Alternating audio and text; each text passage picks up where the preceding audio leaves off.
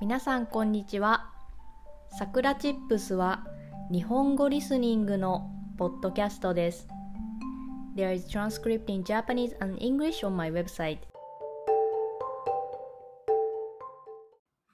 今日のテーマは幸せについてです。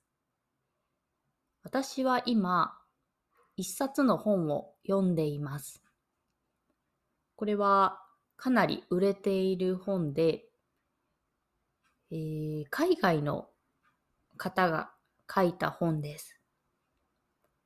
日本語では幸福優位7つの法則というタイトルの本です。要するに幸せになるとどんないいことがあるのか。そして幸せでいると仕事の成果も高くなるというような研究の結果をまとめている本になります。私はこれを今読んでいて、すごく面白いなと思って読んでいます。簡単に書かれていることを言うと、幸せになっていると、その会社の社員が幸せで働いていると、会社の業績も良くなるということです。またこれは働いている人だけじゃなくて、すべての人に当てはまります。学生もそうですし、まあ、家で家事をしている人とかもそうですね。まあ、特にこの本で言われているのは、会社の社長とかが社員の幸せについてもっと考えるべきだと。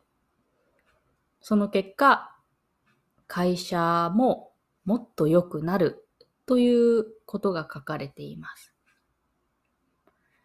幸せでいると、その集中力も高まって、そして新しいアイディアもたくさん出ることが分かっています。そこでこの本で書かれている簡単に幸せになる方法としていくつかあります。一つ目は瞑想です。1日5分でも10分でもいいので、瞑想をするだけで、昨日、えー、気分が良くなってストレスが減るそうです。そして二つ目が、将来の何かを楽しみにすること。三つ目が、他人に親切にすること。四つ目が、ポジティブな気持ちが生まれやすい環境を作ること。これは会社のデスクに家族の写真やペットの写真を貼ったり、あとは好きなものを置いたりすることがいいと書かれていました。そして5つ目、天気のいい日に外を歩くこと。そして6つ目が運動をすること。他にもいろいろ書かれていました。お金を使って経験を買うなどですね。いろいろと書かれていて、まあ、簡単に全てできそうだったので、私も実験をしてみたいなと思っています。まずは、瞑想と運動から始めてみたいなと思います。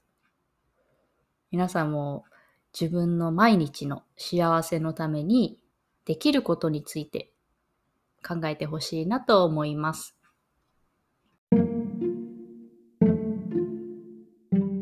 それでは今日はこの辺で終わりにしようと思います。If you want to help us continue to create podcasts like this, please consider making a small monthly contribution at sakuratips.com. You can get Japanese chair twice a month. Check the description box. じゃあ、またね